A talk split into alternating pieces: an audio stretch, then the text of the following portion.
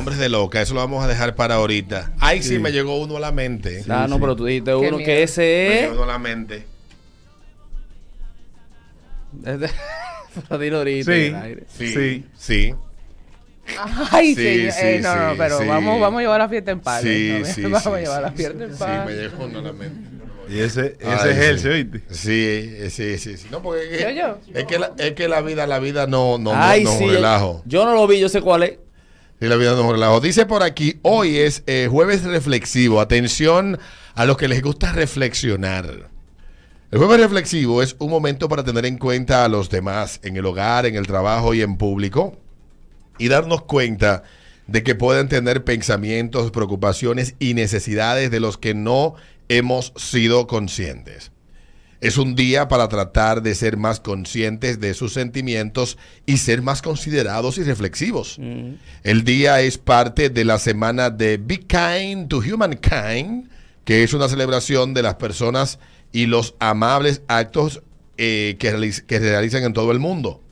Lorraine Hara creó la semana en 1988 después de leer una historia sobre dos jóvenes en su ciudad eh, en Nueva Jersey que habían volcado en un bote a remos. Dos señoras de otro bote lo sacaron del agua fría, pero su bote no estaba motorizado y no tenían radio para pedir ayuda. Pasaron dos lanchas con antenas de radio y no se detuvieron para ayudar. Aparentemente una persona de uno de esos barcos incluso dijo, no queremos que nos molesten. Uno de los dos navegantes que había caído al agua terminó muriendo. Hara estaba devastada por lo sucedido en su pueblo y quería honrar la memoria del difunto, por lo que inició la semana de Be Kind to Humankind. ¿Cómo sería la traductora joven? Ser amable con la humanidad. Sí, sea amable con la, exacto, la humanidad. Con la humanidad. Sí. Pero eh, es- eh, la palabra tiene un juego de palabras que es en inglés. Sí, que es en chulo, inglés pero que que en pega, inglés que, que queda heavy. ¿Cómo observar el jueves reflexivo? Bueno, el creador del jueves reflexivo, eh, que se realiza, dame ver, estaba por aquí, aquí está. El creador del jueves ha sugerido las siguientes formas de celebrar el día. Atención, a ti que escuchas. No esperes a las vacaciones para cocinar su comida favorita para su familia. Ser el mejor amigo que puedas ser estando siempre presente cuando tu amigo más te necesite tomar el teléfono y saludar a un amigo que necesita una pequeña conversación. Invitar a un amigo o familiar a almorzar. Involúquese en el trabajo voluntario de su comunidad. Sostenga la puerta para que las personas detrás de usted pasen. Ceda su asiento en el autobús o tren para una persona que podría necesitarlo más. Permita que una persona con menos comida que usted se interponga en la fila. Trate de ser consciente de los sentimientos de los demás. Envía a una persona que está deprimida una pequeña nota para levantarle el ánimo. No olvide decir cosas como por favor, gracias y disculpe. Recorte los cupones de ahorro para todos y cada uno de los artículos para bebés, ya que muchos padres jóvenes con dificultades los apreciarán. Esto en Estados Unidos, que es muy normal, que Claro, sí, cupones los correos y la Aquí no desgracia. se Aquí no usa. tanto. Y cuando ofrezca ayudar a una persona en un momento de necesidad, no digas, si hay algo que pueda hacer, solo llama, porque la mayoría de las veces no te llamarán. En su lugar, haga un seguimiento de su oferta poniéndose en contacto con ellos personalmente para ofrecerle su ayuda. Muy bien. Entonces, este día, oye, oye, oye, oye la vaina. Muy bien. Este día, Este día, este día Es este tema. que se, se observa el último jueves de agosto, Ya, señora, agosto el se va. jueves reflexivo. está bonito. Me gusta eso. Sí, está bonito, Está bonito. el 9 de agosto.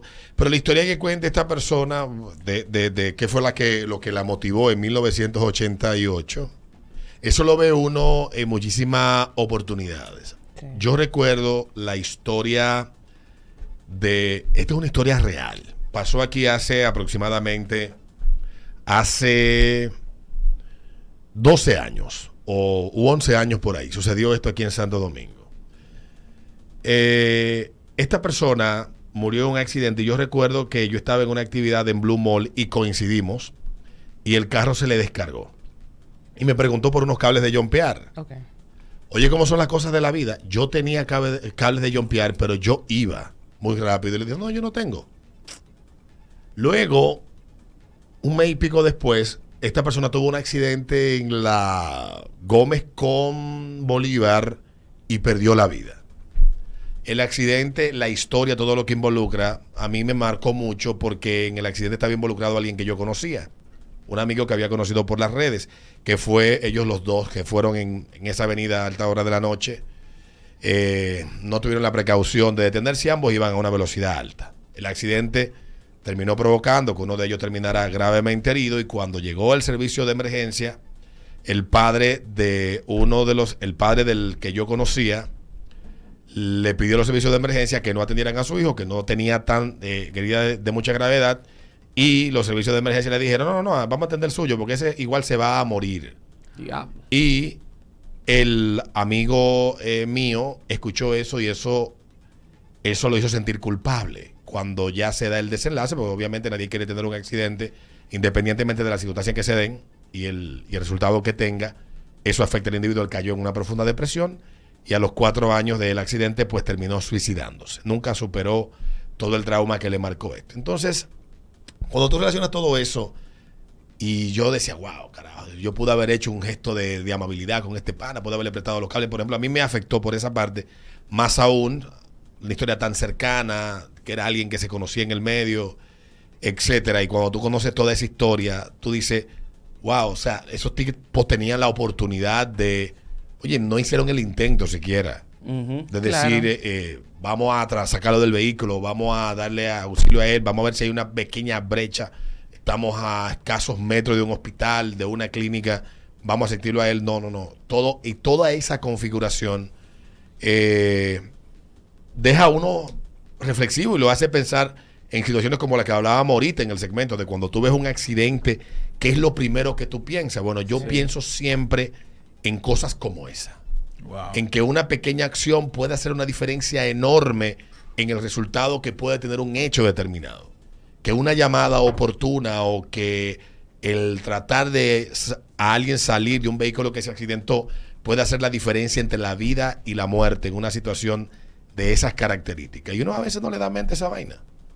Entonces, es bueno que, que uno le dé mente a eso, porque es exactamente lo que motivó a esta señora luego de asistir a dos personas que necesitaban asistencia, que no tenían cómo comunicarse y que quienes le pasaron por el lado y que sí podían hacerlo, decidieron no asistirlo y terminó muriendo uno de ellos producto de la hipotermia que le provocó haber caído al agua. Esto pasó en New Jersey en el año 88 y por eso eh, cada jueves, último jueves de agosto, entonces se dedica a esto, a reflexionar sobre estas cosas y aparte de, de reflexionar a be kind to the Be humankind. kind to the humankind. Así que ser amable con la humanidad.